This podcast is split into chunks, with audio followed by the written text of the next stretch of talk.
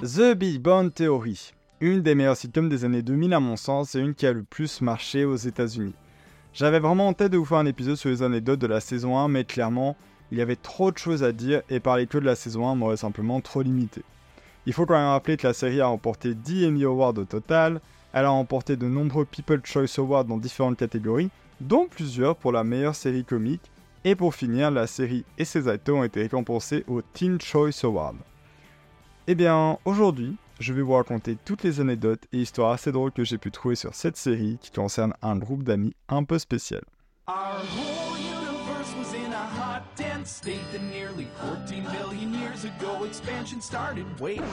Avant ça, pour rappel, c'est quoi The Big Bang Theory?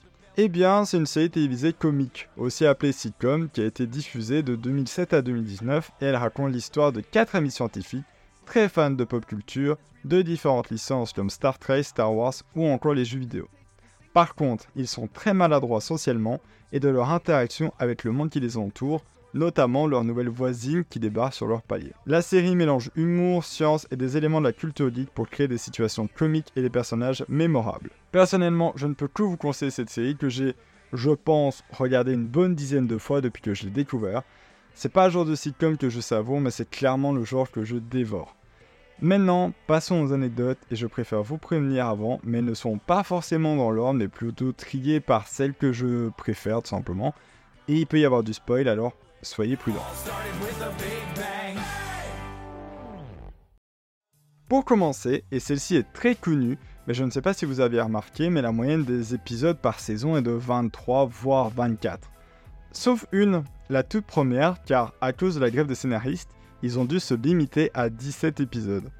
Alors aujourd'hui, je me demande seulement si nous aurions eu de nouvelles histoires ou s'ils ont simplement reporté la fin de la saison 1 au début de la saison 2. Ensuite, si certains se posaient la question, toutes les équations écrites sur les tableaux blancs sont de vraies équations, validées par des scientifiques qui sont consultants dans la série. Donc aucun risque de croire que tout est imaginé, même si parfois on a l'impression que c'est une autre langue, mais bon, finalement pas du tout. Aussi, et celle-là, elle me fait vraiment rire. On apprend très vite que Sheldon est fan de Flash. On peut même le voir porter plusieurs t-shirts à son effigie dans la série. Et bien, dans la série The Flash, que vous pouvez facilement retrouver sur Netflix, le personnage de Cisco Ramon, joué par Carlos Valdez, porte des t-shirts issus de The Big Theory. Voilà, moi je trouve que c'est vraiment un beau clin d'œil. Pour continuer du côté de Sheldon, on apprend dans la saison 3 qu'il rencontrera une autre scientifique grâce à Howard et Raj. Celle-ci se prénomme Amy Farrah Fowler et est neuroscientifique. Eh bien, l'actrice qui l'interprète, Meim Bialik, possède elle aussi un doctorat en neurosciences obtenu en 2008.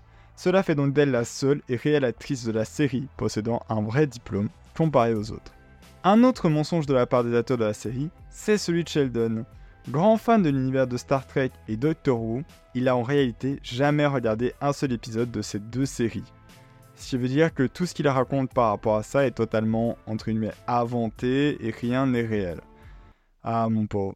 Il aurait pu faire un effort, hein, comme sa collègue qui a un doctorat.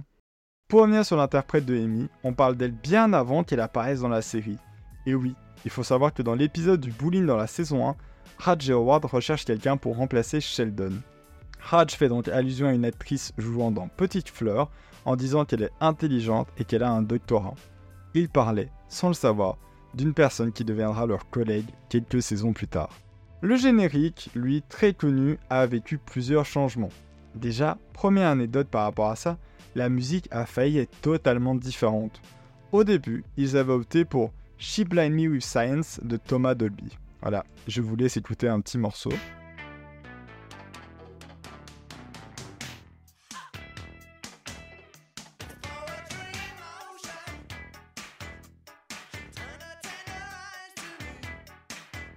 Bon, je sais pas vous, mais j'ai clairement l'impression de regarder une série policière des années 80 quand j'entends cette musique.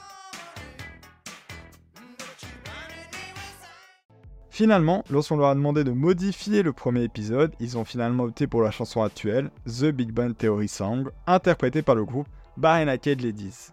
Ce groupe même qui a finalement fait une version longue à cette musique. Voilà, je ne savais pas personnellement, je pensais qu'il existait que celui que l'on connaît tous. L'autre anecdote concerne les images dans le générique. Même si le début reste le même avec sa présentation de la formation de l'univers à partir du Big Bang, on peut voir se succéder la naissance de l'univers, l'évolution de l'espèce humaine et tout, qui amène en fait jusqu'à l'appartement des jeunes surdoués, eh bien c'est à ce moment-là qu'il y a eu des modifications. On peut par exemple voir que le repas change couramment. Par exemple dans la saison 1, c'est vraiment de la cuisine chinoise, une pizza de la deuxième à la quatrième saison, ou de la cuisine thaï dans la cinquième saison. Aussi, on peut apercevoir enfin Amy et Bernadette à partir de la saison 6. Ah, Bernadette, mon personnage top 3 de la série clairement et son caractère du haut de sa petite taille. Eh bien, désolé de vous décevoir, mais ici aussi, c'est totalement différent comparé à la réalité. On nous a menti car en fait, elle ne ressemble pas du tout à son personnage dans la vraie vie. Sa voix aiguë et ses cris de rage ne sont pas du tout naturels. L'actrice Melissa Roach a expliqué dans une interview s'être inspirée de sa propre mère pour jouer le rôle. Aussi, au départ, Bernadette ne devait apparaître que très rapidement dans la série. C'est même quelque chose que l'on remarque car elle est présente dans deux épisodes et ensuite elle va réapparaître que bien longtemps après.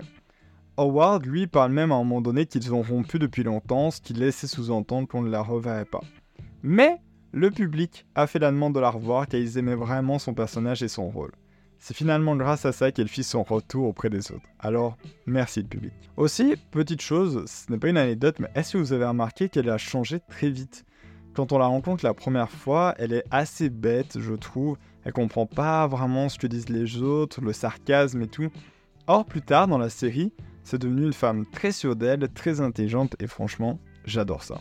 Dernière anecdote autour d'elle, mais il faut savoir que pour ne pas paraître trop petite à côté de tout le monde, hein, car oui, elle mesure que 1m52, eh bien, elle devait avoir un coussin en dessous d'elle quand elle était assise sur le canapé. Voilà, bon, celle-ci, je l'ai trouvée assez marrante, honnêtement.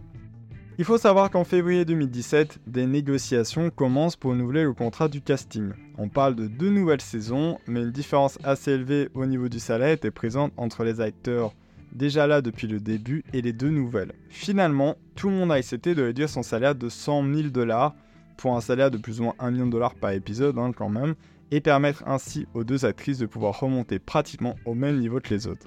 Et ça, personnellement, je trouve ça très beau. En parlant de tous les acteurs, dans la saison 5, dernier épisode, lors du mariage d'Howard et Bernadette, ils se marient sur le toit de l'immeuble de Sheldon et Leonard.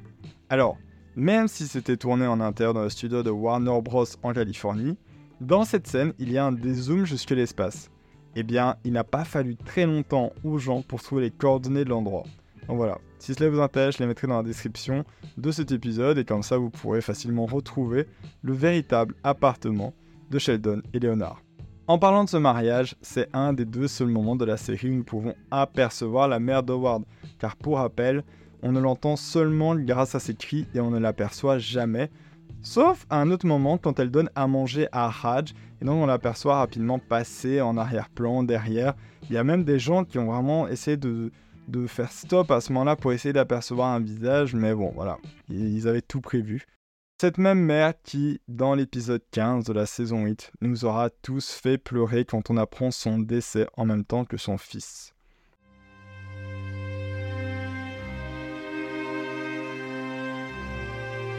Il faut savoir, même si je ne pense pas apprendre grand chose, qu'en réalité sa mère est décédée car Carol Anne Suzy, la personne qui faisait sa voix, est décédée tragiquement à la suite d'un cancer.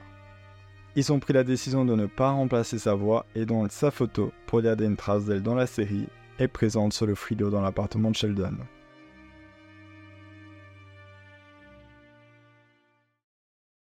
Bon, pour retourner vers quelque chose de plus comique, Sachez qu'en Biélorussie, la chaîne de télévision CTV diffusait depuis 2010 une série intitulée Théopatnik, qui veut dire Les théoriciens, une copie parfaite de la série The Big Bang Theory. Les épisodes mettant en scène la vie de quatre scientifiques, Sheldon, Howard, Raj et Léo. Léo Bref, et reprennent quasiment au mot près, mais en russe, les épisodes de la série d'origine.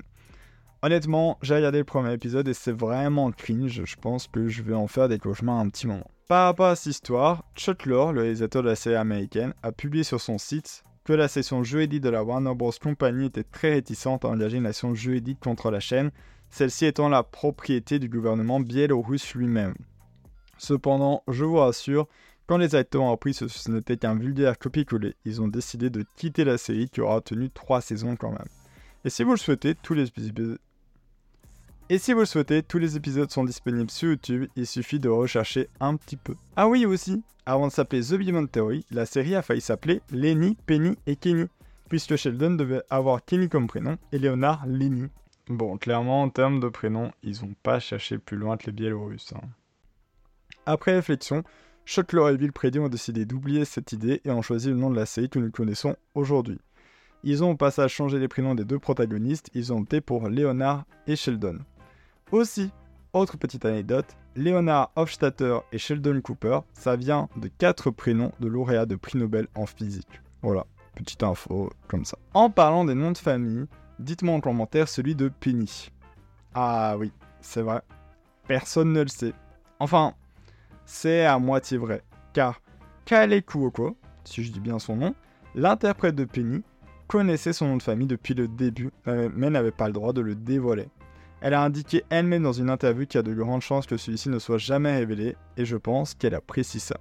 Enfin, pour finir cet épisode d'anecdotes, il y en a encore plein que j'ai sûrement loupé ou raté, ou même que je connais et que, voilà, euh, j'avais pas envie de tout mettre non plus.